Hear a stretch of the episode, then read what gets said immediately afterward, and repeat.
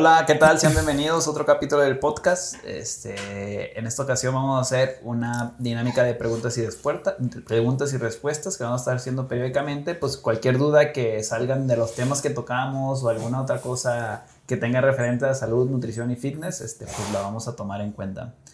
Entonces, Juan Carlos, ¿cómo estás? ¿Cómo te ha ido con este perro calorón? No, perro. Colima, no sé si nos ven de otros lados, pero Colima, ayer vi, estamos a 38 grados. He visto las noticias donde dicen que la gente está bien, en todos lados está haciendo un chingo de calor, güey. Pues yo vi en una página que sigo seria de noticias que México está por arriba del promedio mundial de calor, 1.5 grados por arriba del resto. ¿Por qué? No sé. La verdad no puse a leerlo, pero pocas palabras, México está muy, muy caliente. Yo lo que leí es que había un sistema de baja, un sistema de baja presión que lo que provoca es que no se formen nubes y pues si no haya nubes, la radiación entra más directo y pues hay menos probabilidades de lluvia. Entonces si no llueve, pues hace más calor. Eso es lo que tengo entendido, pero pues ya. Quién sabe qué show. No, no, nuestra, no está muy cercana a nuestra área de estudio. Podemos hablar, ching su madre. muy bien. ¿En dónde te podemos encontrar? Eh, redes, Insta, Juan Carlos Iglesias. También pueden localizar mediante el gimnasio Fit Evolution, donde ofrecemos entrenamientos personales, planes en general, planeaciones eh, clases de CrossFit, clases de box, Fit Evolution Colima. Muy bien, pues ahí lo pueden encontrar por si tienen alguna duda, quieren asesorarse con Juan Carlos, pues ahí tienen sus redes. Pues vamos a empezar con una de las preguntillas, son como ocho. Este, esperemos si la acabemos rapidillo, pues para no demorarnos tanto. Fíjate que son pocas preguntas, pero son como muy concretas, muy eh, aplicables, no preguntas así como que... Profundas. No, como preguntas que quizás la mayoría de la gente supiera y solo es muy particular de, una o dos personas. Creo que esas son preguntas más generalizadas que cualquiera podrá tener la duda. Bien, pues vamos a empezar con una muy peculiar que ya te la comenté, pero dice, ¿por qué al hacer pantorrilla me dan ganas de orinar y al terminar se me quitan? Fíjate que no la primera vez que lo escucho.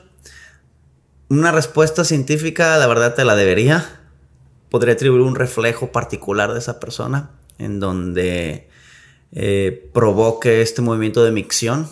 ¿Cómo? Desconozco a nivel neuronal, este, pero no hay una respuesta directa, al menos no que yo pueda darla. Digo, yo, a mí se me ocurre que en la manera que esté haciendo pantorrilla hay una presión sobre la vejiga, pudiera ser un factor en que pudiera predisponer, pero creo que también aquí, como cuando, bueno, a mí me pasaba cuando jugaba escondidas, que me empezaba a esconder y cuando me escondí, me tocaba esconderme, no, me dan ganas de ir al baño, güey, o sea, me dan ganas de ir al baño. Es por los nervios, es por los... O sea, pero es algo parecido, o sea, me escondía y como que me pasaba. También te comenté que muchas mujeres cuando hacen, me han dicho femoral acostado o un tipo de femoral, que les dan ganas de ir al baño. De eh, Eso sí podría ser por la flexión de la cadera y la, la, cuestión anatómica, ¿no? De cómo. Pero pantorrilla en particular estás parado. O sea, no hay ninguna presión sobre el abdomen, sobre el vientre.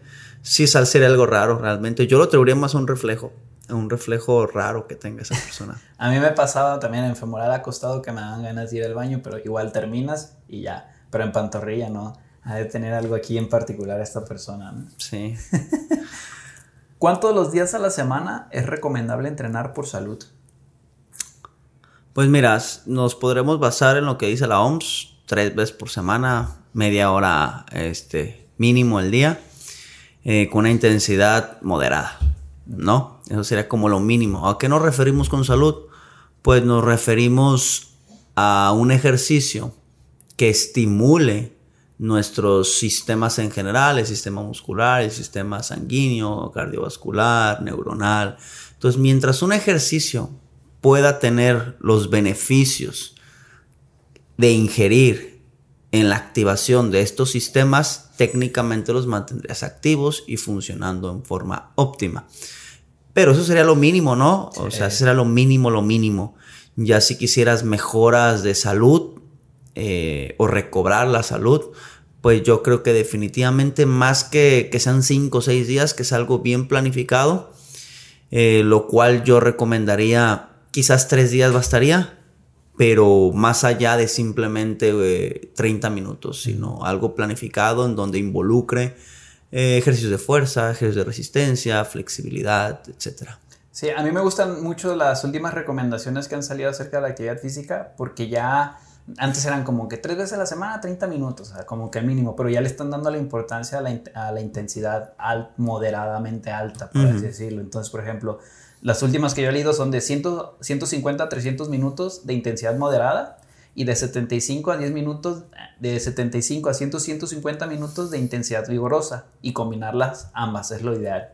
Y pasar el límite superior de 300 minutos semanales. Entonces, el que mezclen esto de la moderada, que sería como salir a caminar, la recomendación de todo, de todo el tiempo, pero ya aumentándole un poquito de intensidad, que puede ser, pues a lo mejor un sprint, este, entrenamiento de fuerza, crossfit, que más podría ser unos jumping jacks, saltar la cuerda, que para algunas personas a lo mejor es algo muy sencillo, pero para alguien que viene de cero, pues le representa un gran esfuerzo, ¿no?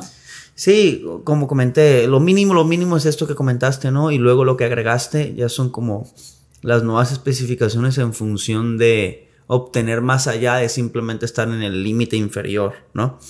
Y como comentas, ¿Por qué darle, dividirlo en intensidad alta o moderada? Bueno, moderada primero porque atacaríamos más que nada como la cuestión cardiovascular, pero quedarías lejos de tener fuerza y o potencia en piernas, que eso ayuda al desempeño motriz en, en la vida cotidiana, ¿no? Por ejemplo, una caída un muy movimiento rápido de piernas para recobrar la postura, eh, subir escaleras, generas un poco de fuerza. Entonces, ya son cosas específicas que requieren un entrenamiento un poco más específico.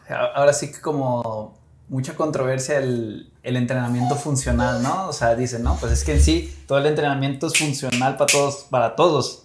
Pero ahora sí que lo que definen este ejercicio es como que los ejercicios que haces en esas clases, porque generalmente son clases, son parte de movimientos de tu vida cotidiana, ¿no? A lo mejor este, en, el, en un banco plano, pues jamás, o sea, a menos que te tires boca abajo, pues haces como que una media, una media lagartija y ya te paras, pero estos ejercicios que según se trasladan a tu vida cotidiana para mejorar tu postura, que cargar bolsas, subir escaleras y todo eso, ¿no? Sí, la, bondad del entrenamiento funcional es que son movimientos, como dices, más aplicables a la realidad, ¿no? Nadie va por la vida haciendo un curl de bíceps o sea, no lo uses para nada, ni para tomar agua, porque técnicamente entra espalda y ese es un curl, pero con otros movimientos, no lo es así.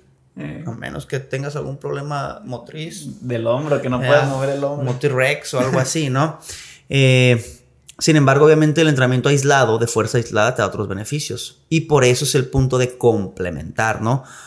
tener capacidades como de flexibilidad, fuerza, resistencia y hacerlos aplicables, que es quizás eh, lo que se suele tener en los deportes en general, como fútbol, básquet, béisbol. ¿Qué pasa? Entras la fuerza primero, entras la resistencia y luego esas capacidades las aplicas propiamente en el deporte, ya aplicadas, ¿no? Entonces, la diferencia es que no es un deporte en particular, sino es tu vida. Si tú fueras el secretario de salud, ¿qué recomendación lanzarías para la población? O sea, ¿con cuánto te quedarías? ¿Tanto entrenamiento de fuerza y tanto de cardio? ¿O cómo, cuál para ti sería el ideal? Eh, ideal así para mantener la salud y no como el mínimo que del que estamos hablando. Eh, desde un punto de vista cuadrado, así que números, podría ser, mm, yo diría, yo lo manejaría por series, ¿no? Sabes que en tu casa sentadillas, haz lagartijas, ¿no? Yo creo que un mínimo de 100 flexiones, 100 sentadillas de cada movimiento. A la semana. A la semana bastaría. Y, en cuestiones cardiovasculares yo diría que un mínimo de 100 minutos a la semana. También que está cerca de... Solo que a mí me gustaría solo por repeticiones porque es un poco más objetivo, ¿no? Algo más que la gente pueda medir, cuantitativo. Sí, muchas veces las personas buscan como que datos en concreto, porque si, por ejemplo, a mí se me ocurre tres veces a la semana entrenamiento de fuerza de 40, 30 45 minutos y dos días a la semana, unos 30, 45 minutos de ejercicio de resistencia. Sí, porque cuando hacen con minutos también es un poco subjetivo, ¿no? La gente... Eh, cuando se dice 30 minutos de caminata al día, hablamos que son 30 minutos planificados extras a los que tú como ser movible debes de tener. ¿Y qué pasa? La gente apenas se mueve 30 minutos en un día, en su vida cotidiana, y cree que son los 30 minutos de la recomendación. No, los 30 minutos de la recomendación son extra a lo que tú deberías de moverte como individuo. Entonces queda bastante subjetivo cuando lo manejas por tiempos, ¿no? Eh, entonces por eso yo digo, yo lo haría por más que nada repeticiones y la cuestión cardiovascular por tiempo, pero diciendo una caminata rápida o trote suave, ¿no? Que eso es mucho más de tu cotidianidad. Entonces es bastante complejo porque todavía faltaría la parte aplicable, ¿no? Este, llevarlo a la realidad sería un poco difícil por la desinformación, por la, por la falta de, de que esta información llegue a las personas. Entonces, no sé, obviamente todo depende de muchas políticas, si es fácil decirlo, recursos, etcétera, etcétera. Pero definitivamente eh, yo creo que debería implementarse o reforzarse, si es que ya se hace, eh, programas eh, de colonias, ¿no? Algo generalizado, invitaciones. Sé que se hacen algunas, pero no es algo generalizado. Entonces, ¿y, qué objetivo tener estas? Sobre todo enseñar, no nomás reproducir. Ah, sígueme, haz esto, no. Mediante cuando estás explicando un entrenamiento, yo suelo hacerlo, eh, suelo tratar de enseñar para que la gente entienda el por qué y me lo compre, ¿no? Entonces creo que eso aplicaría mucho, ¿sabes qué? si de las 20 personas solo van 5 un día, 5 otras, que lo aprendan y no tengan que ir todos los días ahí a ver qué fregados voy a hacer porque no tengo idea. Sabes que no fui este día, pero lo reproduzco en mi casa. Sí. ¿Sí? Entonces el aprendizaje propiamente. Deja de llevar los pinches perros. Ya valió madre. Bien. Por acá otra pregunta nos dejan. ¿Entrenar abdomen a diario beneficia o perjudica? Para empezar, una breve introducción de qué es el abdomen, cuál es su función en su día a día, porque creo que partiendo de ahí es donde podemos variar la, respuesta, ¿no? Pues, va a empezar, el abdomen general, forma genérica rápido, son dos músculos grandes, ¿no? El recto abdominal, que es donde están los cuadritos, y el transverso abdominal, que es como una faja. Eh, función principal, eh, darnos equilibrio, ¿no? Es uno de los músculos posturales, al igual que pantorrillas, isquiotibiales, glúteo, lumbar y técnicamente el famoso core, ¿no? En español, core. Porque, eh, porque es en inglés, en teoría. El core, que todo el mundo le decimos el core. Es evitar el movimiento, ¿no? Por ejemplo, si yo estoy parado y pierdo el equilibrio hacia atrás, el abdomen se contrae y me levanta hacia adelante.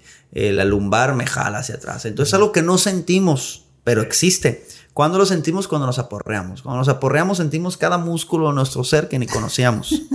Entonces, el abdomen tiene esta función real, evitar, o mejor dicho, generar equilibrio, ¿no? Evitar que nos caigamos. Entonces, con que el músculo esté fortalecido es más que suficiente.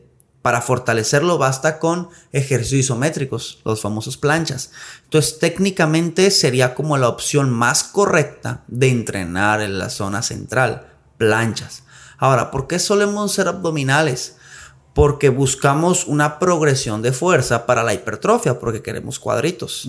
Entonces, una contracción concéntrica y excéntrica, contrario a lo isométrico, que es la plancha, el isométrico es en movimiento, concéntricos cuando aplicamos fuerza, el excéntrico cuando regresamos, tendría mucho más injerencia sobre la hipertrofia que la isométrica, que la plancha.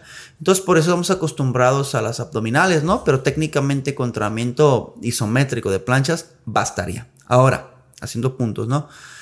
Eh, ¿Perjudica hacer abdominales? No. Luego hay quienes dicen que la columna se dobla porque no es natural. Déjense de mamadas. La columna es súper, súper flexible. Sí, creo que se le tiene como que un eh, una visión de fragilidad. Y de rigidez, exactamente. Para nada. La, la columna es súper, súper flexible que las vértebras, no, olvídense eso, no le va a pasar nada a tu columna. Si estás en una zona muy, muy dura y tú tienes los, las, vértebras un poco salidas, prominentes de tu espalda, pues bueno, podrás tallarte la piel y, y, sentir sensación de dolor, pero no propiamente por la flexión. Entonces, viéndolo desde el punto de vista biomecánico, la columna se va a dañar por hacer muy abdominales, no, es absurdo. ¿Sí? Punto número uno. Punto número dos, perjudicial para el músculo, pues dependerá es un músculo de resistencia. Entonces es un músculo que ocupa muchas repeticiones para que realmente se fatigue. Si ese fuera un músculo que se fatigara fácil, técnicamente no podríamos durar parados tres horas diarias, ¿no? Tendremos que estar media hora y sentarnos, media hora acostarnos. Entonces, si tú vas a hacerme 100 abdominales diarias, incluso 200 diarias, es una burla para el abdomen, puedes hacerlas, no pasa nada. Si dentro de tu concepto entrenar diario son 1000 diarias, pues podríamos entrar en un sobreentrenamiento como cualquier otro músculo, ¿sí? Que vas a tener, ahora, punto número tres, más resultados estéticos haciendo mil diarias que quizás 200, tres veces a la semana, definitivamente no, porque como cualquier otro músculo cumple el mismo principio de acción, recuperación, entrenamiento, recuperación. Y la estética o el crecimiento muscular depende mucho de esta correlación. Si tú lo entrenas diario, podrás fortalecerlo, podrás hacerlo más resistente, sí, pero no recae en la estética, que lo asociamos con el crecimiento. Entonces, definitivamente, mientras tu concepto de entrenarlo diario sean 100, 200, no pasa nada. Que si es mejor que hacerlo tres veces a la semana, no. Si tu concepto es entrenarlo diario, mil diarias, dos mil diarias, pensando que más es mejor, entonces sí, sí podrá ser perjudicial. Y creo que eso es lo que muchas personas caen, de que tienen que hacer muchas repeticiones para que se marque más el abdomen, pero pues realmente no es así. Haciendo un resumen de lo que acaba de decir, básicamente el abdomen nos sirve para mantener nuestra postura, o sea, estar parados, cuando nos vamos, cuando cargamos una bolsa de un lado, aunque no sentimos, nuestro cuerpo corrige la postura para mantenernos rectos. También interviene un poquito en la respiración. Este, por ahí dicen que a veces respira como bebé porque inflan el abdomen y lo desinflan y nosotros ya nada más respiramos como que con el diafragma, ¿no? Entonces, esas sus principales, sus principales funciones. Y como está activado casi todo el día, por decirlo de una manera, es muy resistente por naturaleza. Entonces, vamos a decir que tolera mucho volumen de entrenamiento porque su naturaleza es así, que está funcionando todo el tiempo, al igual que las pantorrillas. Por ejemplo, sería que las pantorrillas le podemos dar una frecuencia 4 y no hay problema pero a otros músculos probablemente no toleren tanta carga de trabajo. Entonces se tiene que, puedes entrenarlo de dos maneras, que una vez es isométricos y otra de contracción, ¿no? Entonces tenemos esas dos. Yo le agregaría una tercera que en algunos deportes se utiliza es de antirrotación, donde, no sé, el press pull que lo sometes así para evitar que te gire hacia un lado y pues así, así algunos autores lo de lo que yo he leído también lo clasifican como una tercera manera de entrenarlo. Pero eso ya son cuestiones este pues meramente de opinión de cada de cada experto. Entonces yo yo por ejemplo yo soy partidario de que se entrene por lo menos dos veces a la semana en cuestión estética. Con eso para mí es suficiente. Ya entrenarlo tres cuatro si, si te gusta mucho lo disfrutas mucho y pues dale. Pero si quieres resultados estéticos no funcionales, estéticos, yo creo que con dos semanas, dos veces a la semana, bien entrenado, eh, sería suficiente. Y vuelvo a lo tuyo. Un día entrenaría ejercicios estabilizadores, planchas y variantes, y otro día entrenaría, eh, ejecutaría ejercicios de contracción. Con eso para mí sería suficiente. ¿Tú cómo recomendarías que entrenara el abdomen con objetivos estéticos? Mm, cuando es primerizo, yo entro con la parte estabilizadora. Planchas, primero fortalecer, una vez que está fortalecida, puras contracciones, técnicamente. Y técnicamente yo los dejo libres. Luego te encuentras ahí super ejercicios de variantes acá, colgado, mancuerna, todo. Eh, no hay mucho que aplicarle al abdomen. Técnicamente, este, abdominales, los crunch básicos, bastan. Oye, ¿qué tipo de abdominales sabes? Ah, sin crunch, fin. ¿Sabes? O sea, le puedes dar variantes para zona de, por ejemplo, flexo de la cadera, abdomen bajo, cerratos, etcétera pero los prominentes marcados técnicamente es el recto abdominal, entonces los crunch bastan. Ya las variantes son por gusto, por fortalecimiento, por deporte en específico, ¿no? Y creo que pondremos un cuarto punto de lo que platicamos. También que lo pueden asociar con perder grasa en la zona. Entonces, eh, recuerden que son dos tejidos diferentes, o sea, está el músculo y aparte, junto, pero aparte, la grasa. O sea, no están combinados, no están realmente mezclados. Entonces, cuando tú haces una contracción muscular, el que está trabajando es el músculo. La grasa que está encima simplemente se está arrugando, ya se lonja y se estira, ya se lonja y se estira. O sea, la grasa realmente no está participando para ese movimiento. Ni crean que la energía de esa grasa está suministrando directamente al músculo de esa zona, que a veces se suele creer eso. Se suele creer que la grasa alimenta energéticamente a su músculo adyacente si tengo grasa en el bíceps y hago bíceps, quemo la grasa de esa zona. No, realmente no, porque al fin y al cabo la grasa que utilizamos viene del torrente sanguíneo eh, sistémico generalizado. Y ahí es donde el cuerpo decide dónde fregados viene esa grasa. Entonces, olvídense de que van a quemar la grasa de esa zona, ¿no? ¿Qué pasa? Si no bajan de peso y hacen crecer el músculo, pues simplemente como cualquier otra zona del cuerpo, va a estar en la capa de grasa, el músculo va a empujar y te vas a ver gordo mamado. que es lo que pasa mucho con las mujeres cuando empiezan el gimnasio, de que empiezan, ay, es que se me están yendo las nalgas, no, se te está yendo la grasa que acumulas en las nalgas, pero probablemente el músculo que está debajo de toda esa grasa crece mucho más lento que la pérdida de grasa. Está creciendo poquito, pero eh, para que se vea un balance positivo tiene que pasar mucho tiempo, ¿no? Sí. Y, y por último, este, ay, se me fue, se me fue. Agárralo. A ver, échale plática. Bueno, entonces eso es en cuanto a lo estético. Ahora, para un entrenamiento funcional, regresando al término que acabamos de decir, de que para mantener una buena salud del abdomen, una buena fuerza para tu día a día, ¿cómo lo entrenarías y qué cambiaría respecto a lo estético? La aplicatividad, ¿no? Por ejemplo, eh, en sentadilla, a veces es el ejemplo más claro. Eh, Muchas veces la gente hace una sentadilla y llega a su límite, sus piernas están a tope, pero ya no pueden. ¿Por qué? Porque su zona central, una relación abdomen-lumbar, están debilitadas. Entonces, técnicamente todos los movimientos complejos son como el dicho está de la cadena, ¿no? Una cadena es tan fuerte como su eslabón más débil. Si tus piernas pueden 100 kilos, pero tu lumbar y abdomen no, definitivamente no a poder 100 kilos, sino por falta de fuerza en piernas. Entonces, en esta zona tendrías que hacer especificaciones directo del transverso abdominal, más que del recto y de la zona lumbar, ¿no? Entonces, eh, igual, si tú estás haciendo ejercicios de rotación, cerratos, oblicuos, entonces sí tendría, ahí, ahí sí tendría que haber especificación en función del deporte, de la biomecánica del movimiento y no nomás los crunch, porque cuando hablamos de estética, hablamos que lo que queremos que sean los cuadros. Y los cuadros, y los cuadros son el recto abdominal, fin. Entonces, por eso diferenciamos estética de funcionalidad, ¿no? Puede que yo no tenga fortalecidos el resto de la zona abdominal, pero me veo chulada. ya me acordé del último que íbamos a decir, sobre todo para las mujeres, ¿no? Eh, pueden perder uno o dos centímetros de cintura cuando hipertrofian el abdomen, definitivamente sí. El abdomen, como cualquier otro músculo, puede crecer. Obviamente no a dimensiones grandes como en general el resto de los músculos, pero sí puede generar una pequeña hipertrofia en donde las mujeres pierden un poco de cintura, ¿no? Es que eh, mide más, pero tengo menos grasa. Bueno, se puede ensanchar un poquito la cintura, ¿no? Entonces, en cuestiones de estética sí tendremos que tomar como eh, esta parte de decisiones. ¿Sabes qué? No tienes mucha cintura, quitamos grasa. el Hunter, quitamos grasa. Eh, pero si hacemos crecer hasta cierto punto abdomen, pues vas a recuperar esta eh, circunferencia de grasa perdida. No estoy diciendo que dejen de ser abdomen, pero a veces la gente se sorprende, oye, ¿por qué me subí un centímetro la cintura si perdí grasa?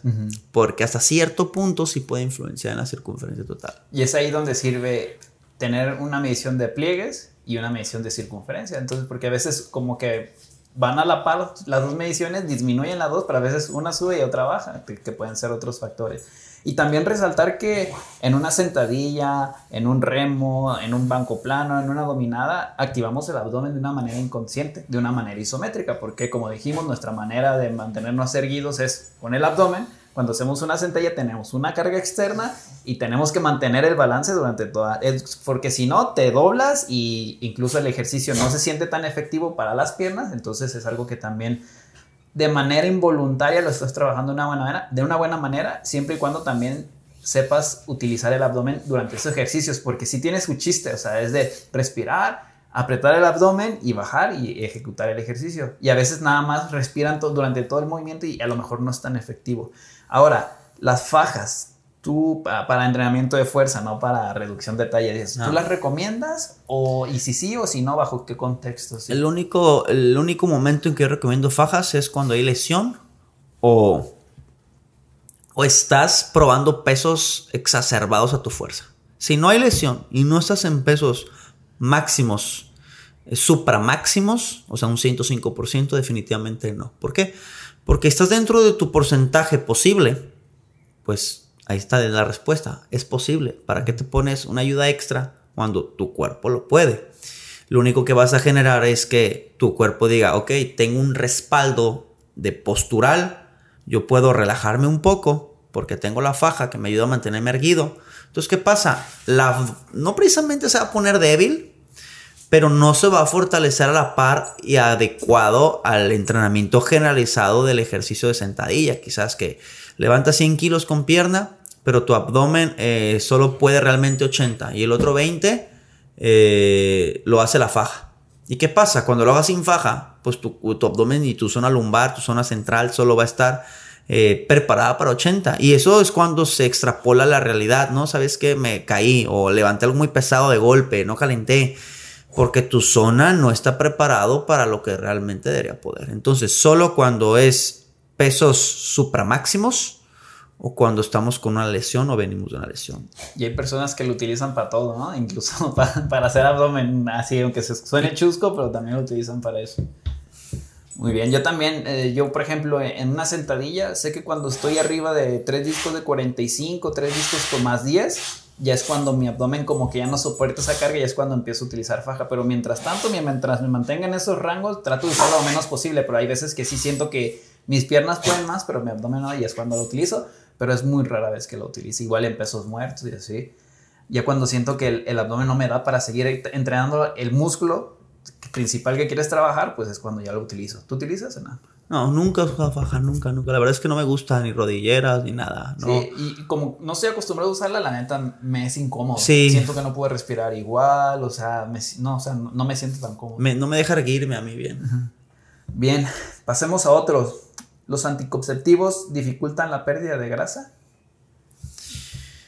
me imagino que esto es en mujeres, que son las que se llaman la chinga de, no sé, ya sean las pastillas diarias, las inyecciones, el implante, el Yunu, porque no suelta hormonas, bueno, unos y otros no, pero este tipo de, de métodos anticonceptivos pueden perjudicar a la mujer para la pérdida de grasa.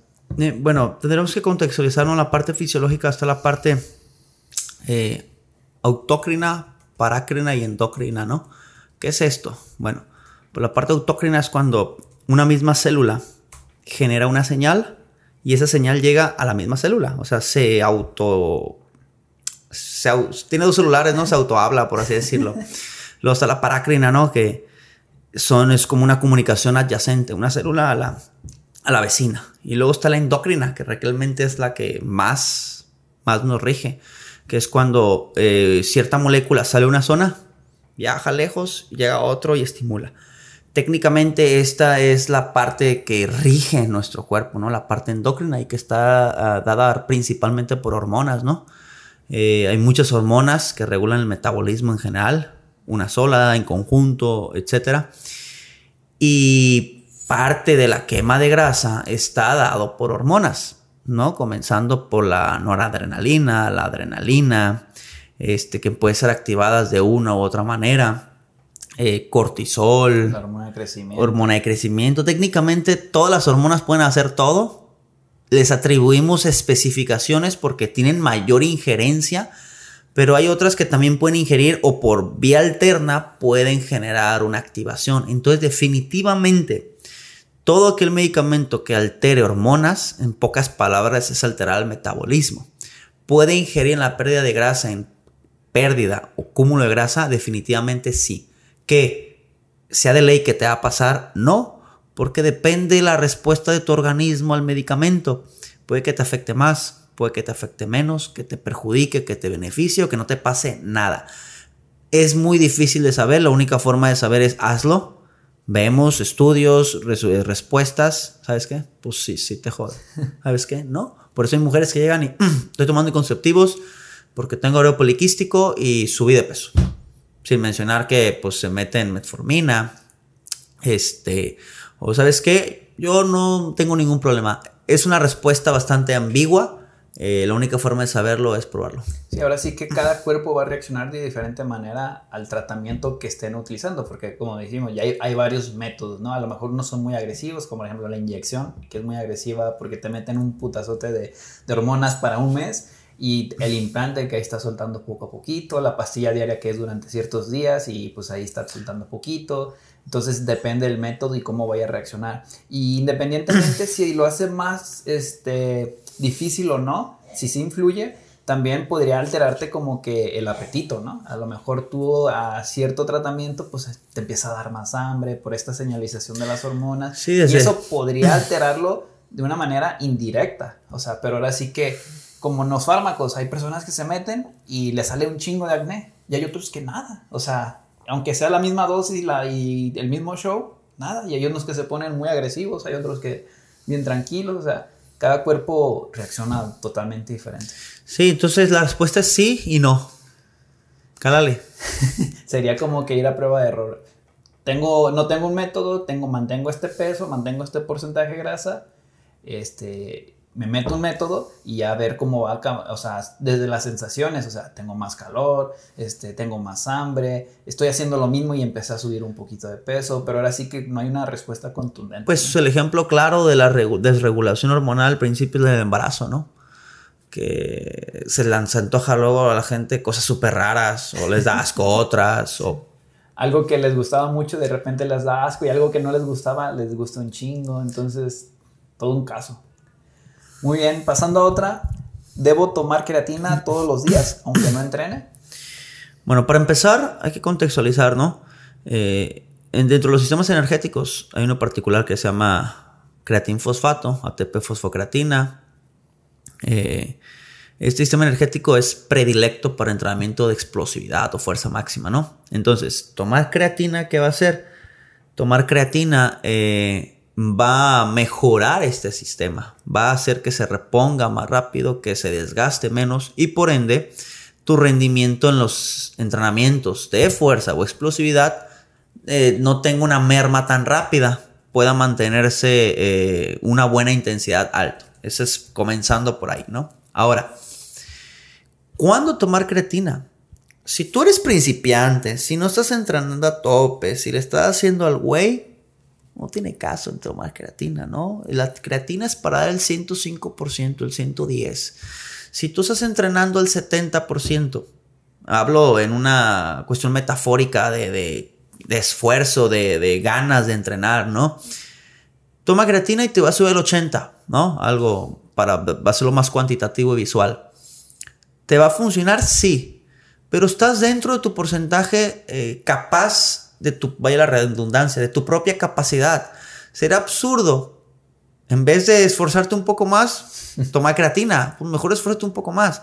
Ya cuando llegues al 95, al 100%, con tu propio esfuerzo, entrenando bien, entra con la creatina. Ahí sí, llega al 105, llega al 110. O sea, entonces desde ahí, ese sería el motivo principal para tomar creatina, ¿no? Número uno.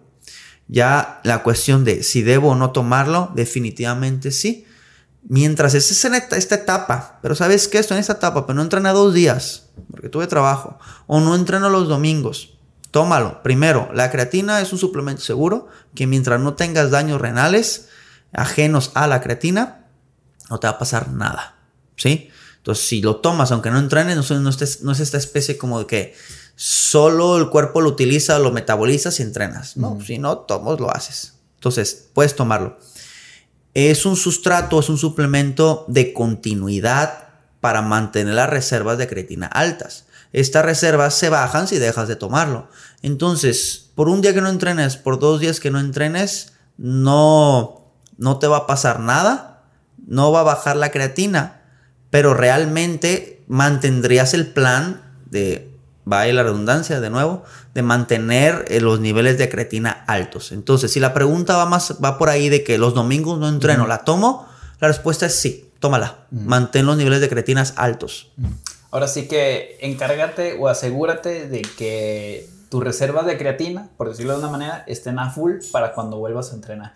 Ya, si dejas de entrenar una semana, pues ya, como que ya, ya no vas a ir a entrenar. Pues, Y sobre todo si estos días de descanso están dentro de de tu mesociclo, de tu temporada intensa. Si estás fuera de la temporada intensa, no la tomes. O sea, yo creo que todo recae en la modalidad de entreno que traes, ¿no? Como campeón. Sí, y como dices tú, es para que tú estés entrenando tú solito en un 95%, que estés en estas series de incomodidad, estas repeticiones de incomodidad donde ya te tembla la mano para sacar la última repetición. Pero si haces todas así, a la misma velocidad y terminas, pues la neta, pues no, no, gastes tu. Estás tirando tu dinero totalmente. Entonces, si te ayuda para darte uno o dos por ciento, que sea una o dos repeticiones más, a lo mucho si te fue bien y punto. o una recuperación más rápida y que te lleve a, esa ganancia que a lo mejor una repetición más a la semana, pues son cuatro al, mes. A lo mejor suena muy miserable, pero hay personas que luchamos por eso en nuestro entrenamiento. O sea, yo busco una o dos repeticiones en un ejercicio y si la logro ya me fue bien y si no, pues ni pedo a la siguiente. De dormir bien y todo eso. Pero sí, como siempre, la alimentación, entrenamiento y descanso, lo más importante sobre cualquier suplemento. Muy bien. Entonces, sí, yo también concuerdo contigo. Si tomas la creatina, aunque no vayas a entrenar el domingo, por ejemplo tómatela y asegúrate de tener tus reservas al tope para cuando vuelvas a entrenar estés al 100.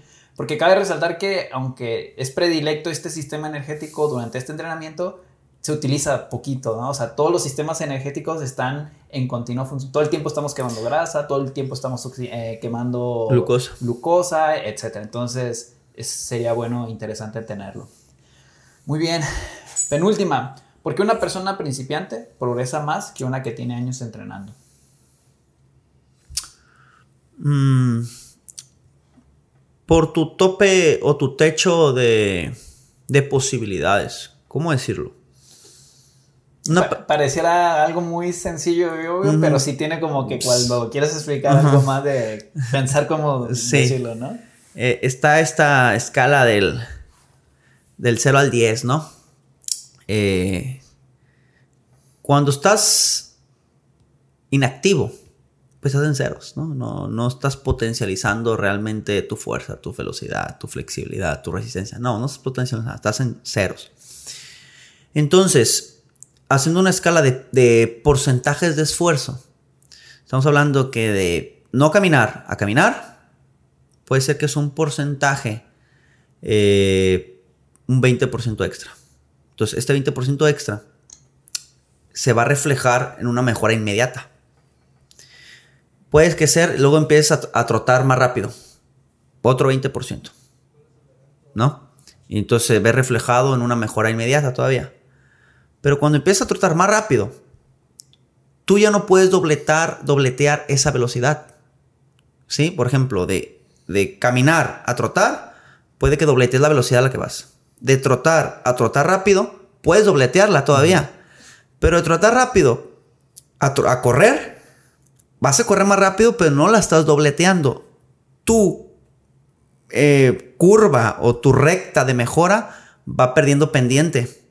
Entonces, mientras más te acerques a tu tope genético en cualquier ámbito, velocidad, flexibilidad, fuerza, resistencia, va esta, esta recta, esta gráfica va tendiendo a tener una meseta. Al principio es muy, muy pronunciada y luego viene en la meseta. Entonces, mientras más cerca estés de tu tope genético, en cualquier ámbito, las cosas se vuelven más lentas. Entonces, volvemos al mismo con los culturistas. Tú no tienes una hipertrofia, bueno, la hipertrofia necesaria para vivir empieza a generar hipertrofia extra, rápido generas, pero un punto en que te cueste más trabajo. ¿Por qué? Simplemente porque necesitas comer más, necesitas entrenar más. ¿Sabes qué? Eh, con 100 repeticiones estoy infatigado. Entonces tú no puedes decidir simplemente hacer 200 y tener el, dos, el doble de, hipertrofia, exactamente. Tú buscas hacer 105. Y ya que domina la 105, eh, chinga, a ver, ¿cómo saco otra? 106, que es lo que tú dijiste en la respuesta pasada de buscar una repetición extra. Entonces, cuando no haces nada, tienes todo un campo de mejora inmenso, pero mientras te acerques al tope, buscas un nuevo tope, pero ese tope no se puede dobletear nomás porque lo decides, ¿sabes qué? Cinco repeticiones más, va, ya las domino. Quiero otras cinco. No, pura madre, no puedes cinco sea, si mucho aspiras a dos nuevas, ya que las domines, si a mucho aspiras a otras dos, pero en el doble de tiempo. Entonces, en pocas palabras, acercarte a tu techo genético de capacidades disminuye la velocidad de progresión. Y el ejemplo uh, más claro quizás, no sé si sea muy entendible, pero yo lo visualizo como la velocidad, ¿no? Si tú vas aquí a Guadalajara, que son 200, 200 kilómetros de distancia, y vas a 100 kilómetros por hora, te tomará dos horas llegar, ¿no? Si tú lo aceleras a 150, realmente 150 es muchísimo más rápido que 100, pero no estás disminuyendo a una hora este, tu llegada a Guadalajara, lo estás disminuyendo solo un 50%, o sea, llegas en hora y media. Aunque tú, tu mejora o tu de velocidad sea considerable, tu acercamiento a tu meta se disminuye. ¿sí? No es proporcional directamente a la mejora. Entonces, definitivamente, me quedo con, mientras más cerca de tu tope genético puedas, llegues, se va a reducir las ganancias. Y, y el ejemplo más claro son los deportistas, ¿no? Los deportistas entrenan cuatro años. Si tu ganancia de masa muscular o de velocidad fuera proporcional, mames, yo tengo dos años entrenando, o sea, yo tendré un brazo no así. Definitivamente no es así. ¿no? No sé qué quieras agregar. Sí, ahora sí que... Visualizarlo no es tan sencillo. O sea, así como que tratar de plasmarlo así no es tan sencillo. Ahora sí que todo tiene un límite, ¿no? Incluso dicen que la velocidad de la luz este, es el límite de no puedes viajar nada más, más rápido que eso. Entonces vamos a decir que todo es finito, tiene un límite. Entonces nuestra capacidad para desarrollar cualquier habilidad, igual. A lo mejor tú quieres aprender todo el conocimiento del mundo, no te va a dar, demasiado. Entonces, tú cuando inicias, vamos a decir que tienes un cuaderno de 100 hojas es muy rápido a lo mejor empezar a escribir, empiezas aprendiendo las letras y es como que el progreso en tu conocimiento es muy rápido. También el progreso en tu entrenamiento es muy rápido, porque a lo mejor del primero al segundo mes duplicaste tu fuerza. Pero si, se, si así fuera la lógica de seguir progresando, pues no habría límite en la fuerza del ser humano ni en cualquier cosa, ¿no? Entonces, como estamos limitados, el, cuando estás en cero, pasar del cero al 40 es muy sencillo pero ya pasar del 40 al 50 sigue siendo sencillo, pero ya no tanto. A lo mejor te tomó este, 5 meses llegar al 40 y llegar al, al 50 ya te tomó 8 meses, el doble. Entonces, como estamos limitados y no es algo exponencial, como si fuera algo a lo bruto, pues es normal que cada vez te vaya costando más trabajo. Por ejemplo, yo creo que bueno, tú y yo estamos luchando en el entrenamiento si estamos buscando aumentar masa muscular para ganar a lo mucho medio kilo o un kilo de masa muscular al año. Si bien nos va, ¿eh? o sea, yo creo que hasta me iría por medio kilo, o sea, ya es muy, muy, muy complicado el aumentar la fuerza también. Creo que en algún podcast los platicamos, ¿no? Yo, ¿qué tengo? 13 años entrenando pesas. Me acuerdo que en el primer año subí de 57 kilos a 75. Subí 18 kilos en un año. Mames, súper bien. Luego, no mentira, subí 70. Fueron 13. Un año. Luego me tomó dos años más subir a 75 kilos. O sea, ya la eh, reduje un cuarto de velocidad. Porque si en un año fue en 13, en dos años 5. O sea, estamos hablando que 2.5 por año. Y ahí ya tenía que, estamos hablando de 20 años. De los 20 a los 27, porque ya fue mantenido, gané 7 kilos. Estamos hablando de menos de un kilo por año. O sea, esa fue la reducción de la mejora. Y desde los 27 a los 30 ahorita me he mantenido. Entonces, porque llegamos cerca del tope y quizás poniéndolo en un contexto fisiológico, que quizás sería más entendible, eh, Imaginemos que tu cuerpo tiene la capacidad para producir, no sé, X cantidad de, músculo en función de tu sedentarismo. Se desgasta el músculo, lo repone. Se desgasta el músculo, lo repone. Tú empiezas a estimular esta producción proteica y el cuerpo sin problema responde. Venga, consigo más enzimas para producir, este, para sintetizar pues, aminoácidos, generar proteínas y agregar bloques de masa muscular. Pero tú no puedes exigirle al músculo que sea infinitamente superior. ¿Sabes qué? Estoy entrenando al doble, construir el doble de músculo. Ya volví a entrenar el doble. O sea, fisiológicamente es imposible que tú tengas la maquinaria inmersamente proporcional o exponencial para seguir mejorando en la quema de grasa, en, el, en, el, en la creación de masa muscular, en la resistencia, en la fuerza. Entonces, todo está condicionado por las mejoras. De no hacer nada a comenzar a caminar, aunque sea una caminata suave, es un, es un, 100% nuevo. Porque la caminata es cero. Caminar es 100, es tu nuevo tope técnicamente es un por ciento. Pero si estás caminando al, a 5 kilómetros por hora y ahora empiezas a caminar a 8, ya no, sub, ya no dobleteas el 100%, ya dobleteas un 60%. Y sabes que ahora voy a empezar a trotar otro 30% y viceversa. Tú no puedes simplemente decidir, voy a correr el doble de rápido ahorita. Sí, está condicionado por tus capacidades. Entonces lo que sí puedes decidir es mejorar un poco más, pero definitivamente no puedes dobletearlo nomás porque se te da la gana. Y todo está condicionado por el tope genético. Sí, y ahora sí que por eso las marcas olímpicas tienen, dicen que tienen un límite y creo que estaba estimado que para 2040 y tantos, ya íbamos a llegar ahí y ya no se iban a poder romper porque ya iba a ser muy difícil. Pues a menos que los superhumanos. Ah, bueno, pero pues eso ya es que pues el doping genético, ya ves todo este rollo. Yo creo que va a ser la siguiente era de deportistas, los superhumanos. Que como vamos, bastante real, nomás eh, ocupas volverlo legal. Y hay por ahí teorías que están fuera de mi conocimiento, pero esta parte de que eh, cuando quieres volver una mentira real, repítela tantas veces hasta que se vuelve real, o cuando algo es ilegal, eh, repítelo, reprodúcelo hasta que entre en controversia. Una vez que entra en controversia, entra en revisión, y una vez que entra en revisión, tienes el 50% de que se vuelva legal. Entonces, todas estas cuestiones de que son posibles, son posibles. Yo creo que van a entrar los superhumanos. Estás viendo uno ahorita mismo. Como soldado universal, ¿verdad? Como el Capitán América tipo, ¿no? Ándale. Ya es que lo someten a un tratamiento y sale mamadísimo y súper resistente y fuerte.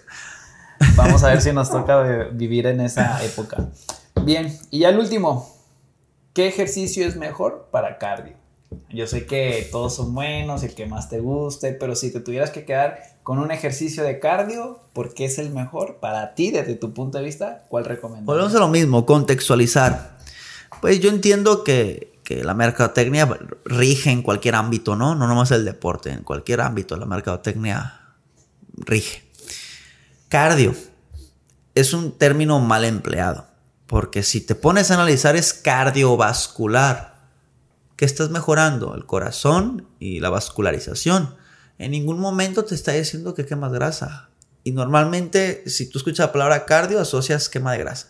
Entonces, desde el punto de vista está mal empleado. Mediante un ejercicio cardiovascular, podrías, podrías, porque no está condicionado, mejorar la oxidación de grasa, sí, porque es la vía más eh, idónea. Entonces, ahí sería más bien ejercicios eh, para quema de grasa, ¿no? Coloquialmente y sencillamente entendiéndolos. Ahora, entrando en el mame de ejercicios cardiovasculares. ¿Qué es lo que se necesita? Normalmente el ejercicio cardiovascular lo asociamos con correr o con un ejercicio que se pueda eh, prolongar en el tiempo. Pero eso no te asegura la quema de grasa. Lo que te asegura la quema de grasa es la intensidad. ¿No? Hablando en los sistemas energéticos, oxidación de grasas, glucólisis o ATP fosfocreatina. Y les recomendaría que leyeran un poco de el continuum energético. El continuum energético es una forma de explicar cómo estos sistemas intervienen al mismo tiempo en el cuerpo y cómo uno se predomina sobre otro y luego otro sobre otro en el, en el lapso del tiempo y de la intensidad. Entonces quiere decir que la intensidad y el tiempo son eh, dianas para decir qué sistema energético se está utilizando. Y haciendo específicamente de la oxidación de grasas, tendríamos que hablar que tiene que ser una intensidad baja. Y es lógico, ¿cuál va a ser la duración? Larga. Tú no puedes tener una intensidad alta y una duración larga, son completamente opuestas. Y el ejemplo sencillo es corre, corre a máxima velocidad. ¿Cuánto tiempo mantienes corriendo a máxima velocidad? 10, 15 segundos. Entonces, si tú vas a prolongar el tiempo, el ejercicio en el tiempo, entonces quiere decir que es intenso. Quiere decir que es de baja intensidad. Porque si lo haces de alta intensidad, entonces el tiempo se recorre automáticamente. Tú no puedes tener las dos líneas altas. Las podrías tener bajas las dos, pero no altas. Si es mucha intensidad, va a ser la duración corta. Si es de duración larga, va a ser intensidad baja. Eso es primordial. Entonces, la oxidación de grasas, ¿dónde recae? En duración larga. Entonces, ¿qué va a pasar? Intensidad corta. ¿Qué pasa si la persona está trotando o está en un limbo entre correr, pero no tan intenso como para que puedas prolongarlo? Te estás brincando de sistema energético. Tú estás ganando coloquialmente llamado condición física. ¿Por qué? Porque tú estás predominando en la glucólisis. Acuérdense, mientras un ejercicio sea más intenso, predomina la glucólisis. Mientras sea más relajado o menos intenso, predomina la acción de grasas, oxidación de grasas. Entonces, si tú estás haciendo tu cardio, trotando rápido, lo más seguro es que estés más para la glucólisis que para la oxidación de grasas. Aunque dures una hora corriendo esa, esa intensidad. ¿Por qué? Porque estás ganando condición física. En la estética no buscas eso. Buscas generar cambios armoniosos en tu cuerpo. Me da igual si yo puedo 100 kilos, y puedo correr un maratón, mientras esté bien bueno, me vale madre eso. ¿Sí? En cambio, hay gente que levanta 100 kilos o corre un maratón y ni parece que van al gimnasio. Entonces, no van precisamente a la mano. Pueden ir, sí, pero no tienen que ir. Entonces, la diana aquí sería que tu cardio tenga una intensidad baja y lo prolongues en el tiempo. Si, es una intensidad moderada alta y lo tratas de prolongar el tiempo, vas a minimizar la oxidación de grasas. Bajo este principio, cualquier, cualquier ejercicio que tú puedas prolongar en el tiempo, y hablamos de 20, 30 minutos con una intensidad baja, predominará este, la oxidación de grasas, ¿sí? Oye, pose sentadillas sin peso. No creo que dures 20 minutos sin sentadillas. Entonces, ¿qué recaerá? Si la duración se acortó, quiere decir que tu intensidad es alta. Entonces, no tiene que ser elíptica fuerzas, no tiene que ser correr, no tiene que ser este, bicicleta. Escaladora. escaladora. Puede ser ejercicios convencionales, jumping jacks, metralleta, etc. Mientras cumpla con esta ley de intensidad baja y lo prolongues en el tiempo. Porque luego está esta parte de, de los influencers, ¿no? De, no hagas cardio, haz esto. Jumping jacks, tope, mountain climbers, 20, 40. Este, eh, ¿qué más? Eh, metralletas. ¿Qué pasa? Quizás cumplen con un principio, intensidad moderada baja, pero les falta el otro principio, la duración. Haces 15 segundos, 15 segundos, 15 segundos y descansas. Entonces, tienes que cumplir con los dos principios para poder hacer alusión de que estás oxidando grasa. Particularmente a mí me gusta más trotar. Trotar, ¿por qué? Porque involucras mayor cantidad de musculatura, generas estabilidad en la pisada, generas equilibrio, a diferencia de una elíptica que, que, que es pues bastante suave en el sentido de, de que realmente no generas este contragravedad donde despegas, donde generas el paso, podríamos debatir mucho que si la escalado, que si la elíptica eh, te cuida las rodillas, ¿no? Pero estamos haciendo un contexto únicamente de grasa, no otros contextos. Entonces, particularmente a mí será trotar. Sí, yo creo que también el correr o trotar, porque es algo que no necesitas maquinaria. Puedes salirte a un jardín, puedes salirte a la calle o a, a, cualquier lado y lo puedes hacer. Es algo muy accesible para todas las personas. Eh, en elíptica, pues a veces o le cargas mucho la, mano a las piernas, o en la bici también, o en las, escala, en las escaleras infinitas o Masters, este, que se recargan todo el peso y ahí están. Entonces, por cuestiones de que puedes trampear menos el trotar. Obviamente también hay unos que le inclinan todo y... agarrados, arrastrados. bien colgados. Entonces, el correr, trotar, tomando en cuenta un buen braceo, el estar a una velocidad adecuada, que la puedas mantener durante mucho tiempo por practicidad. A mí en lo personal, pues la alberca, a mí me gusta, pero para, para poder cumplir con esto que no, tú nos estás diciendo, necesitas buena técnica y una buena condición, porque no cualquiera te aguanta 20, 30 minutos nadando continuo porque es muy extenuante. Pero vamos a decir que para mí se trabaja de una manera más general todo el cuerpo pero nada más por esa cuestión. Pero siempre y cuando les variedad en tus nados, porque técnicamente nadamos con brazos, o sea, tú sabes nadar, tú sabes dosificar, le has de poner de crawl, de patada, etc. Entonces, nadar sí tendría que quizás estar un poco más planeado. Ah, por eso te digo, para mí es nadar porque es más completo porque puedes cargar las manos, las manos, las, este, las piernas con las aletas y pura tabla, puedes cargar las manos con paletas y, este, y un pull boy, o puedes nadar las dos cosas al mismo tiempo y es algo más general, entonces, pero sí necesitas muy buena técnica y no todos tienen acceso, aunque tuvieran buena técnica y, y buena resistencia, no tienen acceso a una alberca, entonces por practicidad creo que el correr, trotar, es la mejor estrategia por encima de la elíptica, por encima de la bici, por encima de, de, de las escaleras infinitas o cualquier Igual, por ejemplo, una remadora, pero de esas que es de como cardio, también se me haría una buena elección, pero también necesitas una buena técnica, es un aparato muy específico que no encuentras en cualquier gimnasio, entonces por esas cuestiones de practicidad, el correr o trotar es lo mejor. Ahora, quizás, eh, para no ver chusbola, ¿no? Que, oye, pero ¿cuál es una intensidad adecuada? Fácil. Hay que tener un pulsómetro sería súper ideal para hacer tu cardio, ¿no? Y puedes hacerlo donde sea en la elíptica. ¿Sabes qué? Eh, quizás el 5, de velocidad 5 de, de, caminadora y tú dices, bueno, lo pones 5 en la elíptica. No son equivalentes. A la hora que te pones el pulsómetro, la velocidad 5 de caminadora te mantiene en 140 pulsaciones y de la elíptica te mantiene en 120. Entonces, ¿qué tendrías que tratar de subirle para homologar y ya sería el mismo esfuerzo cardiovascular.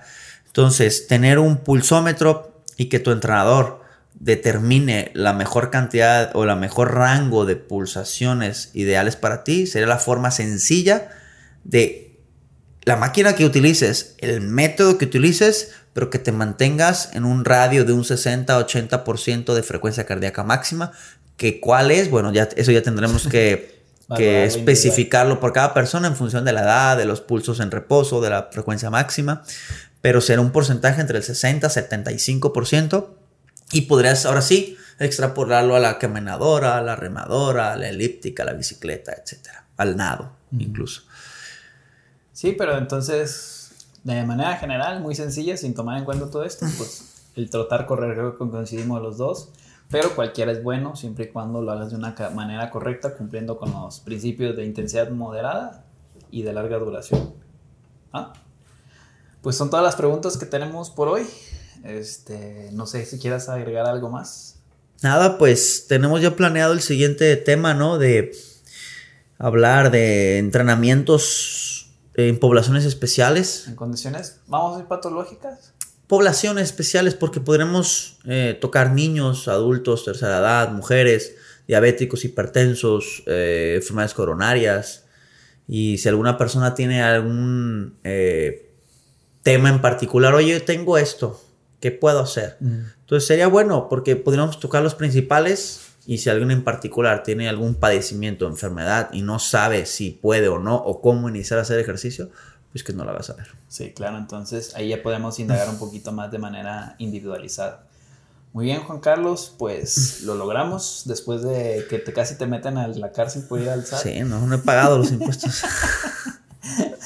Muy bien. Este, sin nada más que agregar, chicos, nos vemos el próximo episodio. Carlos, te veo pues en 15 días o quién sabe cuándo, pero acá te veo de vuelta después. Hasta la próxima. El Hunter de visita. Ya está listo para irse. Bueno, y nos vemos en la próxima.